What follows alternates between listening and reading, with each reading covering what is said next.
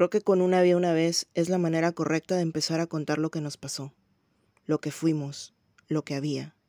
Porque sí, había una vez, no había segundas, ni terceras, ni cuartas veces. Siempre me han encantado las experiencias cercanas a la muerte, por lo efímeras e inusuales, por lo emocionantes y por cómo te dejan respirando como si quedara poco aire. Por eso creo que es justo que te compare con una, porque casi morí, casi me mataste. Y ahora, no hay nada más aburrido, pero por más que quiera no puedo volver a ocasionarnos, porque había una vez y ya pasó.